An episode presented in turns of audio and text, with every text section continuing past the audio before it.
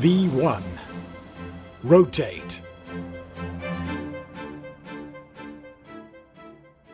Willkommen zurück bei V1 Rotate. Mein heutiger Gast liebt ihre Privatsphäre, obwohl sie auf Instagram mehr als 70.000 Followern als Flying Juliet Einblick in ihr Leben als Pilotin gewährt. Jessica, so heißt du im richtigen Leben, vielen Dank, dass du dir heute Zeit genommen hast. Wir haben vorher einmal kurz miteinander gesprochen und du meintest, ich würde natürlich lieber fliegen, aber eine ganz kurze Verschnaufpause, die stört mich im Moment gar nicht so. Äh, nein, ehrlich gesagt nein. Also ich bin ganz froh, zu Hause zu sein nach den letzten zwei Monaten. Die waren schon wirklich sehr, sehr anstrengend, muss ich sagen. Warum?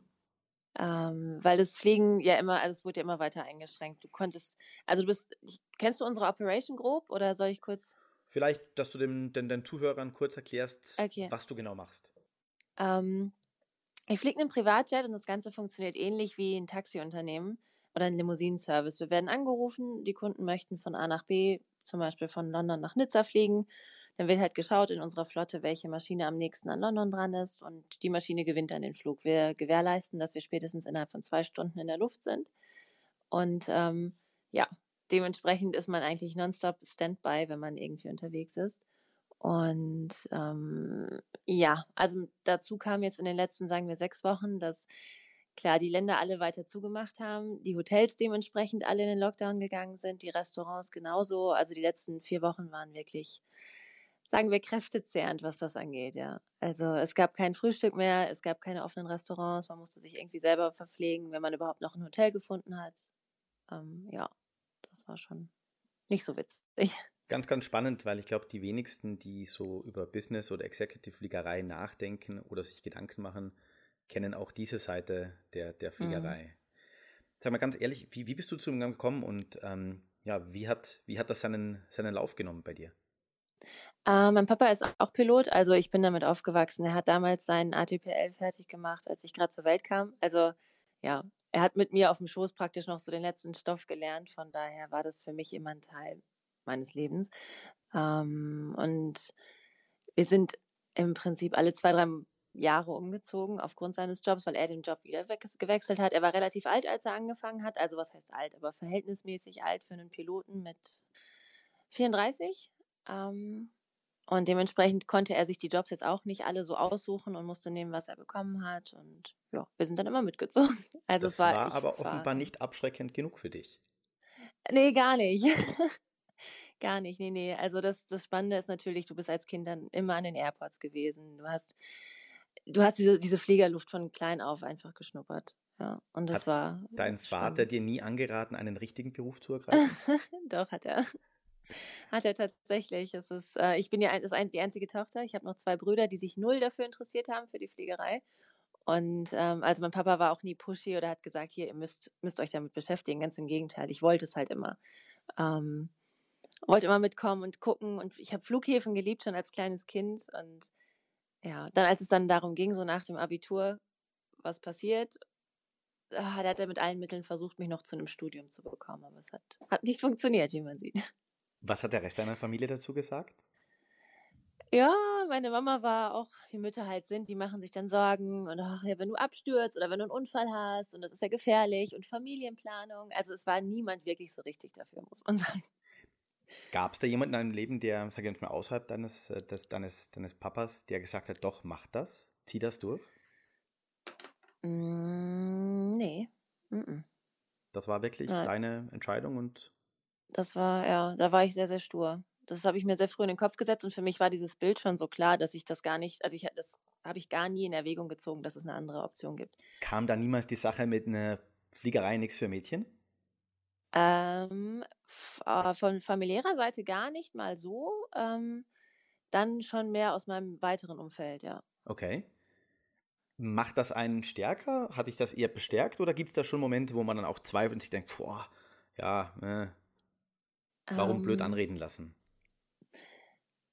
Ich habe das Glück, beziehungsweise in dem Moment war es das Glück, dass ich nur mit meinem Papa und meinen Brüdern aufgewachsen bin. Von daher war ich eh immer von Männern umgeben und für mich gab es dieses typisch, ja, es gab dieses typische Mädchending gar nicht, dass man sagt, okay, Mädchen stehen in der Küche oder machen sich hübsch oder was man halt so für Klischees hat, das gab es bei mir gar nicht in meinem Leben. Und deswegen hat mich das, glaube ich, auch gar nie so wirklich berührt. Also, nee, also es zieht sich tatsächlich noch durch bis heute, das Denken bei vielen Leuten. Das merkt man immer wieder, aber nee. Wie gehst du damit um? Das sind ja doch immer, man denkt sich immer, wir leben in 2020. Eigentlich ja. müssten wir jetzt langsam aber sicher zu einem Zeitpunkt gelangen, wo das halt äh, Geschichte ist. Und zwar für immer. Ähm, also ich muss sagen, toi toi toi, ich habe nie wirklich Anfeindungen erlebt, also nie wirklich bösartige Kommentare bekommen. Was ich halt häufig erlebe, ist, wenn wir ältere Passagiere an Bord haben. Jetzt hatten wir letztens, letzte Woche war das erst zwei ältere Damen und die haben dann, da hat mein Kollege halt gesagt, meine Kollegin fliegt sie heute. Und dann merkte man schon, das mögen, mögen die gewesen sein, vielleicht so 75, ähm, dass sie schon ein bisschen skeptisch waren. Und äh, wir hatten dazu dann auch noch relativ, relativ starke Böen im Anflug, beziehungsweise relativ starke Gasts. Und ähm, es hat schon ein bisschen gewackelt, aber die Landung war super smooth. Und als sie dann ausgestiegen sind, haben sie nochmal applaudiert und sich bedankt und nochmal betont, wie toll ich das gemacht habe und wie super ich fliegen kann. Also es ist gar nicht so diese, dieser direkte, diese direkte Konfrontation, aber man merkt, okay, das, Indirekte, das ist schon toll ne? für eine Frau. Ja. Also dafür, dass sie eine Frau sind, haben sie das schon echt gut gemacht. Ich wollte es gerade sagen, war das während deiner Ausbildung, und vielleicht möchtest du kurz über das ein bisschen sprechen, war das während deiner Ausbildung auch so, dass du unter Anführungszeichen mehr beweisen musstest oder das Gefühl hattest, dass du mehr beweisen musstest oder warst du halt eine von vielen? Mm, also wir waren ursprünglich von, ich glaube, 20 Leuten im Kurs, fünf Mädchen. Davon sind während der Ausbildung drei abgesprungen, beziehungsweise sind halt nicht weitergekommen. Ähm, es war klar, also man natürlich in die Fliegerei ist jetzt nicht unbedingt das frauenfreundlichste Umfeld. Also sexistische Witze sind schon relativ häufig, da muss man ehrlich sein. Wenn einem das sehr stark zu schaffen macht, ist man da vielleicht nicht unbedingt so gut aufgehoben. Ähm, es war aber nie wirklich was Persönliches. Also es war nie so, dass ich wirklich angegriffen wurde oder dass ich jetzt das Gefühl hatte, ich müsste mich beweisen oder man würde, man würde mir meine Fähigkeiten in Abrede stellen oder so. Das nicht. Nein. Mm -mm. War für dich nee, eigentlich nee. am Anfang klar, in welche Richtung du in die Fliegerei gehen wolltest oder war das, was kommt, das nehme ich? Mm, also ich bin 2012 fertig gewesen mit der Ausbildung und damals war es ziemlich schwierig mit der Jobsuche. Mhm. Klar, oberste, oberstes Ziel war immer die Airline, ähm, aber die Chancen waren damals relativ gering, da unterzukommen. Von daher war es damals tatsächlich so erstmal überhaupt irgendwo einen Fuß in die Tür zu bekommen, war höchste Priorität. Ist es nicht oft so, dass die Busfahrer gerne Taxifahrer wären und die Taxifahrer gerne Busfahrer? Ja, doch, stimmt, ja. Wie geht es dir im Nachhinein mit der Entscheidung? Ist das jetzt, das denkst du, das ist jetzt die Ecke, in der ich mich wohlfühle, da möchte ich bleiben? Oder gibt es immer noch dieses, ja, ich möchte halt mal einen großen Airbus fliegen, Ibiza viermal am Tag? Mhm. Ähm, also ich habe viele Freunde bei der Airline und eben genau wie du schon sagtest, gerade so dieses, oh, ich kenne alle Frequenzen unterwegs auswendig und ich weiß genau, was als nächstes kommt. Und es ist irgendwann ja so viel Routine, dass man das Fliegen an sich, glaube ich, gar nicht mehr so wahrnimmt. Ähm, von daher hat es im Laufe der Zeit für mich auch einen Reiz verloren. Also ich bin ganz happy mit dem, was ich gerade mache. Ähm, sobald Corona vorbei ist, freue ich mich ja, natürlich umso mehr. Wir alle. Ja. Ähm, was ist das Besondere an der, an ähm. der Businessfliegerei? Also was, was macht so spannend? Ähm, du weißt nicht, was kommt als nächstes. Also natürlich, du hast durch die Performance, die deine Maschine hat, eine ganz andere ganz andere Möglichkeiten zu landen. Also du hast ganz andere Airports, die dir zur Verfügung stehen. Ähm, und du weißt halt wirklich, du kannst keinen Tag planen. Also du weißt manchmal noch nicht mal, wann du abends ins Bett kommst oder wo du abends ins Bett kommst. Ähm, es hat auf der einen Seite ist es natürlich spannend und abenteuerlich und auf der anderen Seite muss man damit auch umgehen können, dass man halt nicht planen kann. Vielleicht darf ich da ganz kurz einhaken. Wie geht dein mhm. Umfeld mit sowas um? Ähm, Freunde, die nicht wissen, ob die Einladung, die am gleichen Morgen noch ausgesprochen und vereinbart ist, am Abend hält? Also ich glaube, meine Freunde haben sich ja mittlerweile alle gut mit abgefunden. Ähm, das Gute ist bei mir in der Firma, dass wir einen sehr, sehr festen Dienstplan haben. Also ich kommuniziere auch ganz klar an den Tagen, an denen ich Dienst habe, rechnet bitte nicht mit mir. Falls ich dann doch Zeit haben sollte, freuen wir uns alle, aber das sind dann auch wirklich Tage, da stehe ich nicht zur Verfügung und ähm, damit lebt es sich ganz gut. Wie geht man eigentlich so mit, diesem, mit dieser Unsicherheit, mit dieser Herausforderung? Wie hält man sich vielleicht mental fit? Ich weiß nicht, ob das jetzt so hochgestochen klingt, mhm. aber gibt es so Dinge, wo du sagst, das, das brauche ich, um im, in der Rübe fit zu bleiben, um halt auf diese Anforderungen eingehen zu können? Ähm, ich glaube, das ist nicht nur eine mentale Fitness, die man braucht. Ich glaube, das ist so, so eine Symbiose auch aus körperlicher Fitness. Also was ich unbedingt brauche, ist Bewegung. Gerade wenn man dann acht, neun Stunden am Tag im Flieger sitzt. Ähm, Ob es jetzt Laufen ist oder ähm, keine Ahnung, äh, Hit-Training oder was auch immer, Hauptsache so ein bisschen den Körper auch, weil ich habe ganz oft das Gefühl, dass ich abends nach Hause oder ins Hotel komme und mein Kopf ist total erschöpft, aber mein Körper nicht. Okay. Und da so wieder ein Gleichgewicht hinzubekommen, ähm, ja, also das ist mir wahnsinnig wichtig. Meditieren hilft mir auch extrem, einfach um fokussiert zu bleiben. Und ähm, ja, viel lesen. Ich also ich gucke wenig fern, ja ganz, ganz viele Piloten, die nebenbei noch irgendwelche Projekte verfolgen, Bücher schreiben, Firmen mhm. aufbauen, mhm. Ausbildungen machen. Das, das kann kein Zufall sein. Natürlich, die, die, mhm. die Schedules und so weiter lassen halt Zeit für sowas. Aber bist du auch mhm. so, dass du sagst, ich brauche einfach auch nebenbei was? Und wenn ja, was? Ja, total. Ähm, das variiert. Also, womit ich mich viel beschäftige, ist eben auch geistige, geistige Gesundheit, körperliche Gesundheit, gesunde Ernährung, ähm, Alternative Heilmethoden, also ich gehe da in ganz, ganz viele verschiedene Richtungen und ich versuche auch dadurch, dass ich mittlerweile eine relativ große Reichweite bei Instagram habe, auch meine Freunde in ihren Businesses zu unterstützen und ihnen okay. da so ein bisschen Ratschläge zu geben. Gibt es so Tipps von dir, ja, wenn mal jetzt, wenn jemand zuhört, wie, wie, wie, hält, wie hält sich ein Pilot am besten oder was funktioniert für dich? Du hast ja gesagt, zum Abend noch ein bisschen Sport, aber gibt es so mhm. Jessys drei gute Tipps für Pilotenfitness? Ähm, oh Gott, äh, Pilotenfitness. Was ist wichtig? Ähm, gut schlafen, also genug schlafen, finde ich wahnsinnig wichtig. Ähm, manchmal braucht man einfach abends ein bisschen Zeit, um wieder runterzukommen, um diese ganzen Abdr Eindrücke zu verarbeiten. Ähm, darüber hinaus nicht vergessen, einfach dann auch mal Netflix oder so abzuschalten und ja. wirklich darauf zu achten, mal seine sieben Stunden mindestens zu schlafen. Genug zu trinken, das ist auch was. Viele Kollegen mögen nicht so gerne auf die Bordtoilette gehen, dann trinken sie zu wenig und das ist, finde ich, essentiell. Also mindestens zweieinhalb Liter am Tag. Ähm, wow, ja, okay, aber das sind ja. so die, die Regeln, glaube ich, ne, die auch empfohlen werden. Ja. ja, also eigentlich total banale Dinge, aber man solch, solche eigentlich grundlegende Dinge vernachlässigt man dann halt oft und ähm, eine ausgewogene Ernährung ist schon. Du, wenn du ja, jetzt die Realität auch deines, deines, sag ich jetzt mal, dieser Anstrengungen, über die wir kurz gesprochen haben und ähm, deines, dein Alltag mit dem ehemaligen Pilotenbild, Traumberuf und so weiter vergleichst, ist das noch immer mhm. das, was du sagen würdest, ja, würde ich noch einmal machen? Mm, ja, ja. Also ich würde vielleicht einige Dinge anders machen heute. Ähm, Welche? Muss ich nachfragen. ich äh, würde es wahrscheinlich ähnlich machen wie du und mir auf jeden Fall erstmal ein anderes Standbein aufbauen. Okay. Und nicht alle Karten auf die Pflegerei setzen, weil man unterliegt da halt doch sehr, sehr vielen Einflüssen, ja, wo man keinen Einfluss drauf hat. Also gerade wenn es ums Medical geht, ich habe Kollegen, die dann Anfang, Mitte 20 schwer krank geworden sind, ähm, kurz nach Ende der Ausbildung, ja, wo das Medical dann halt eben in Gefahr war. Und dann steht man da, ne? Mit wahnsinnig hohen Schulden und nichts. Ja. Gab es bei dir eigentlich schon mal einen Moment, wo du gedacht hast, so, das war's jetzt für mich, aus welchem Grund auch immer? Mm, nee, nein. Müsste ich jetzt überlegen, aber so spontan wird mir nichts einfallen, nein. Jetzt mal ganz abgesehen von, von, von den Dingen, jetzt Schlaf, klar, und, und das Kerl, was ist so das Herausforderndste in der Fliegerei für dich, wo du sagst, das sind Dinge, die mich wirklich täglich fordern oder, oder halt, wenn ich in der Luft bin, fordern? Gibt es da so eine mm. bestimmte Situation? Gibt es da etwas, wo du auch sagst, da bin ich angespannt? Oder ist die Routine irgendwann über allem drüber?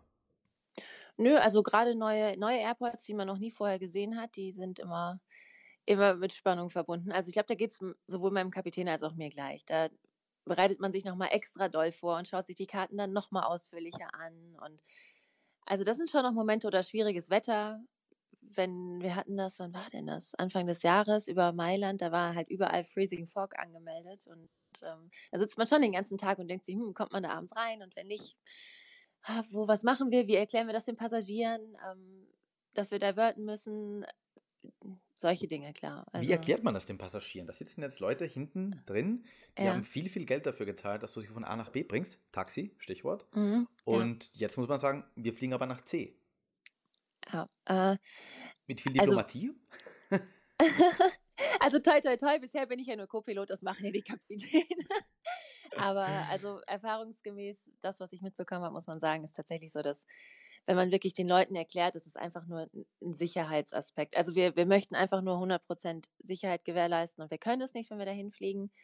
Wir können gerne einen Anflug probieren und vor Ort schauen, wie ist die Wettersituation, aber dann halt einfach immer auf der sicheren Seite bleiben und auch und ich meine, wir sitzen ja alle im gleichen Flieger, von daher, und die wenigsten Leute beschweren sich dann auch. Also die meisten sind dann dankbar und froh und sagen dann auch, nein, nein, brauchen Sie gar nicht gucken, fliegen Sie direkt zu Ort C und alles ist gut. Und wir planen dann halt unsere Ab Abholung dahin, weil das ist meistens das größte Problem, dass dann halt kein Fahrer da ist, der sie abholt.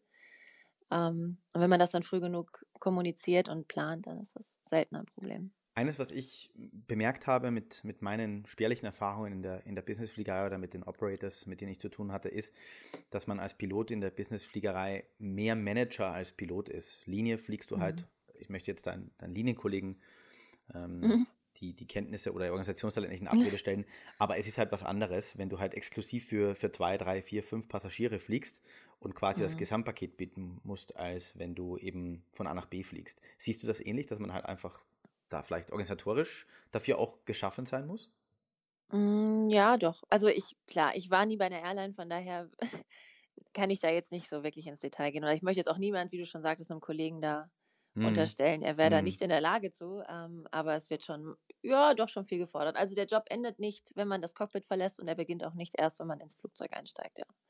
Du hast gerade früher also. selbst angesprochen, ganz kurz, ähm, ja, wie du quasi mit der Ausbildung fertig warst. Zwar schwierig, einen Job zu kriegen, trotzdem, man sieht überall Werbung von Flugschulen. Es werden nach wie vor Piloten ausgebildet ähm, und auch um Piloten geworben. Wie siehst mhm. du das jetzt gerade? Die Fliegerei ist einfach solchen Wellen unterworfen. Jetzt gerade mit Corona äh, eine der am schwersten getroffenen, sage ich mal, Industrien und auch eine, die sich wahrscheinlich am längsten brauchen wird, um sich zu erholen. Andererseits mhm. immer diese, diese Magie, dieser, ja, äh, dieser Zauber, der dem Ganzen noch ein bisschen innewohnt. Ähm, was würdest du dem jungen Piloten heute raten? Mhm, also ich würde jedem raten, nicht den Kopf in den Sand zu stecken. Also es macht auf jeden Fall Sinn, in meinen Augen, ähm, sich nach einem Studium umzuschauen, irgendwie ein mhm. zweites Standbein aufzubauen, das schadet nie. Also das, das ist auch was, was ich, wie gesagt, heute machen würde, wenn ich nochmal vor der Entscheidung stünde. Ähm, und bevor man jetzt so wahnsinnig viel Geld investiert, und es ist ja wirklich sehr, sehr viel Geld, gerade zum Ende der Ausbildung hin, ähm, ich denke, das wird sich noch ein paar Monate ziehen, bis da wieder die Jobs verfügbar sein werden, wenn überhaupt. Du hast das vorher und, kurz erwähnt. Ich, ich habe dann vergessen nachzuhaken, aber du hast die Finanzen ja. angesprochen. Wie hast du das mhm. gemacht? Wie, wie hast du dir dein, dein, deinen Schein finanziert und deine mhm. Ausbildung? Mhm. Ähm, also ich habe drei Jobs gehabt während der Ausbildung. Zum einen das. Ähm, dann habe ich mir irgendwie von Familie was zusammengeliehen und äh, Kredit aufgenommen. Also ja, so sämtliche Wege irgendwie versucht zu nutzen. Das ist eigentlich schon verrückt, dass man eigentlich mit einem Haufen Schulden, sorry, wenn ich das jetzt mhm. so direkt anspreche, ja, ist so, aber ja. in, einem, in einem Berufsleben startet, weil ich glaube, ja. das realisieren wenige. Ja, das ist es. Und ähm, das, was oder den Zahn, den man mir auch erst ziehen musste, ist die Vorstellung, dass man dann mit einem utopisch hohen Gehalt einsteigt. Also das ist ja dann das Nächste. Selbst wenn man dann einen Job hat. Ich kenne Menschen ähm, so in meiner Generation, die teilweise mhm. mit 1,8 brutto angefangen haben zu fliegen. Hauptsache, sie haben einen Job. Und dann mit 100.000 Euro Schulden im Nacken ist es schon, ja. Manchmal schläft man da nicht so gut. Das kann ich mir vorstellen, weil das muss man erst einmal im Verhältnis sehen und dann auch irgendwann zurückzahlen. Selbst wenn es über einen ja. längeren Zeitraum ist und wenn die Verdienstchancen vielleicht später einmal dann als Kapitän doch entsprechend sind. Mhm. Ja. Du was ganz anderes. Ähm, mhm. Ich habe vorher Nebentätigkeit angesprochen. Du bist auf Instagram, auf Social Media hochaktiv, darf ich das mal so sagen, aber sehr aktiv. Ähm, ja. Mir ist generell aufgefallen, dass es so, so ein, eine Community gibt aus Pilotinnen und Piloten, sehr, sehr viele Fotos, ganz, ganz viele Follower. Wie hat das bei dir angefangen? Dass du hier im Instagram-Profil dann sagst, ich mache jetzt einfach mal? Ähm, ja, ja, eigentlich schon. Also es fing an, dass? Wie ich schon gesagt habe am Anfang, ich habe meine Freunde so ein bisschen dahin erziehen müssen, dass wenn ich nicht da bin, dass ich auch wirklich nicht verfügbar bin. Und ähm, das war eigentlich eine ganz gute Variante, alle Leute auf einmal zu erreichen, ohne sich bei jedem Einzelnen melden zu müssen. Und jeder wusste am Ende des Tages, okay, es klingt jetzt doof, okay. aber es ist tatsächlich so. ähm, weil sonst, ich weiß nicht, ob du da auch schon Erfahrung mitgemacht hast, die Leute, ich habe manchmal vier, fünf, sechs, sieben Nachrichten abends auf dem Handy gehabt, wo bist du, was machst du? Der Social Media Anrufbeantworter. Äh, ja, und so ist es so, man hat so eine Story hochgeladen, jeder wusste, okay, sie ist da und da, es geht ihr gut, alles in Ordnung. Und ähm, das ist ganz witzig, das sagen meine Freunde bis heute. Sie sagen, ja, es ist gar nicht schlimm, wenn wir oft nicht telefonieren oder schreiben können. Wir wissen ja alle, dir geht's gut und solange du Sachen hochlädst, da bist du wohl auf? Und ja, so fing das an eigentlich. Jetzt und glaube ich dir ja. sofort, dass du einen großen Freundeskreis hast, aber du hast mittlerweile deutlich über 70.000 Follower, die wissen, was du so treibst oder meistens wissen, was du so treibst, wo du fliegst. Ist das dann irgendwann explodiert? War das Zufall? Hast du dann gedacht, oh, da geht was und ich äh, arbeite jetzt in eine gewisse Richtung weiter oder wie ist dann weitergegangen? Ähm, klar, es ist schon ein bisschen eine Sucht, ne? Also ich würde lügen, wenn ich jetzt sagen würde, das ist alles super zufällig passiert und auch ich habe da mal ein Foto hochgeladen. Ich glaube, das kann keiner behaupten. Ja. Ähm, klar merkt man, okay, wow, ich habe ein Foto vom Fliegen hochgeladen und plötzlich hatte ich dreimal so viele Klicks oder meine Reichweite ist explodiert oder natürlich macht das Spaß. Also es ist so ein bisschen wie Monopoly. Ähm, und äh, klar auch der Au- Austausch mit eben Kollegen aus der Flugschule oder Leuten, die vielleicht gerne Pilot geworden wären und es halt nie konnten, weil es die Finanzen nicht zugelassen haben. Also da sind ja viele Faktoren, die da zusammenspielen, die dann dazu führten, dass das dann halt echt schnell durch die Decke ging, ja, gerade die letzten zwei Jahre. Ja. Aber, also es war nicht nur Zufall. Ist es mittlerweile so, dass du deine, deine Inhalte irgendwie, sag ich mal, jetzt professionell aufbereitest? Ähm, quasi, dass du auch die dem Bereich fortgebildet hast oder jetzt eine Struktur eine Strategie dahinter hast oder machst du weiter bisher äh, und äh, du bist halt zufällig sehr populär geworden? Ähm, also ich habe tatsächlich keine Strategie oder Struktur oder irgendwas. Also klar, also was, was, was ich merke, was die Leute brauchen oder wofür sie dankbar sind, ist, wenn man einfach ja, sich gut fühlt, glücklich ist und, und gut, gute Vibes verbreitet. Ähm, Im Umkehrschluss, klar, wenn ich mal nicht gut drauf bin, dann poste ich auch nichts. Mhm. Ähm, Okay. Den Druck brauch- spürst also, du nicht, dass die ja. Leute dann, wenn du nichts postest, dass dann sofort kommt, was ist los mit dir? Äh, teils, teils. Ähm, ich kommuniziere das aber auch dann. Also wenn es mir mal nicht gut geht, mag, mag ja auch nur eine Grippe sein, dass man dann einfach nicht so Lust hat, sich dann vor die Kamera zu stellen, dann teile ich das auch und mir geht's gerade nicht gut, macht euch keine Sorgen, ähm, Okay. morgen geht's wieder besser. Und dann funktioniert das ganz gut, ja. Jetzt wird sowas mit einer gewissen Followeranzahl relativ schnell von meiner privaten persönlichen Plattform zu einem Marketing-Tool. Es gibt immer wieder diese Sachen, Mhm. wo, wo Leute auf Instagram jetzt einmal für Marketingzwecke ähm, angesprochen werden. Wie, wie geht's dir damit? Ist das für dich jetzt mittlerweile auch eine Möglichkeit, ähm, jetzt irgendwelche Partnerschaften einzugehen? Ich habe gesehen, du, du text manchmal Firmen und Unternehmen in deinen Posts. Mhm. Ähm, wie läuft das? Ist das, ja, ist das auch ein Hobby oder ist das jetzt schon, schon was Richtiges, sage ich mal? Ähm, nee, also ich, ja, man bekommt relativ viele Anfragen, klar. Ab einer gewissen Reichweite, glaube ich, ist das, passiert das automatisch. Ähm, ich fühle mich nicht so wohl damit, Werbung für Dinge zu machen, hinter denen ich nicht stehe. Deswegen mache ich das nicht. Also wenn ich Mhm. mal Firmen tagge, dann mache ich das eher aus rechtlichen Gründen, weil man mich sonst belangen kann. Also unabhängig davon, ob ich die Produkte selbst kaufe oder nicht. Ähm, sind wir nun mal alle verpflichtet, das jetzt als Werbung zu kennzeichnen. Das macht es, finde ich, für den Verbraucher teilweise undurchsichtiger als vorher. Ob es jetzt tatsächlich Werbung ist, die bezahlt wurde Sehe oder ich halt auch eben so, nicht. äh, absolut, ja. Ähm, also im Prinzip muss ich ja jede Zahnpasta, die irgendwo im Hintergrund steht, taggen als Werbung und ja. Ja, wie gesagt, also ich verdiene daran nichts. Ich ähm, habe auch jetzt nichts, wo ich irgendwie Geld über Instagram einnehme. Möchte ich auch gar nicht. Ich glaube, das würde mir, mir meine Authentizität nehmen. Also ich, ich teile gerne Dinge, von denen ich begeistert bin, für die ich stehe und ich mache auch Werbung, auch für Freunde, wie gesagt, für Unternehmen von Freunden, Mhm. aber komplett unentgeltlich, sondern einfach, weil ich die ja, Idee toll finde. gut findest. Du hast Ja. früher ähm, weitere Standbeine angesprochen, du würdest das ein bisschen anders machen, wenn du, wenn du quasi deinen Berufsweg nochmal wählen würdest. Wenn du die Ja. nächsten paar Jahre anschaust, jetzt lassen wir mal Krise und das böse C-Wort, das keiner mehr hören kann, weg. Ähm, wo wird die Reise hingehen? Im wahrsten Sinne des Wortes nämlich. Mhm. Ähm, ja, also ich bin ja eine Frau und da muss man, glaube ich, irgendwie auch an einem Alter wie, äh, wie ich es jetzt gerade habe, so mit, ich bin 32, sich natürlich Gedanken darüber machen, ist die Familienplanung mit meinem Joballtag kombinierbar. Ähm, von daher bin ich da momentan so hin und her gerissen und mache mir viele Gedanken zu dem Thema, habe aber noch keinen konkreten Plan.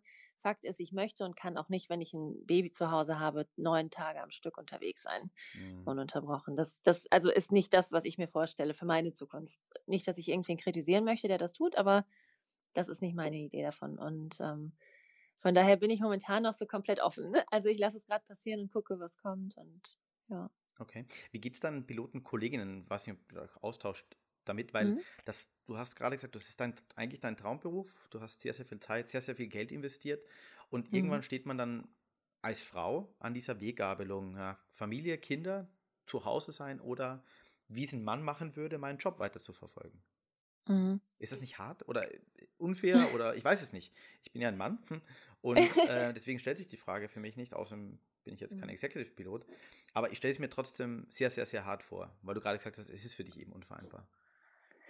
Ähm, ja, ach, es geht. Also wir haben auch tolle Beispiele bei uns in der Firma von Kolleginnen, die äh, Kapitäninnen sind und Familie haben. Also es ist schon durchaus klar mit gewissen Opfern verbunden, aber es ist möglich.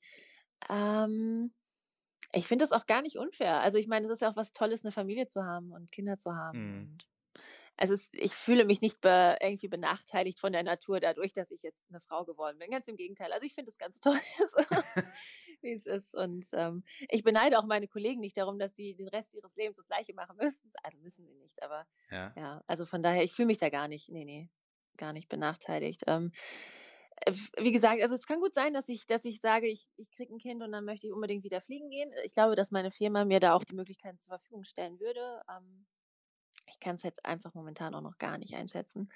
Aber es ist jetzt nicht so, dass ich sage, ich will jetzt unbedingt Karriere machen und Familienplanung ist außen vor. Das, mm. Vielen herzlichen Dank und ich wünsche dir und uns allen, dass die Grenzen bald wieder aufgehen und wir alle wieder fliegen können.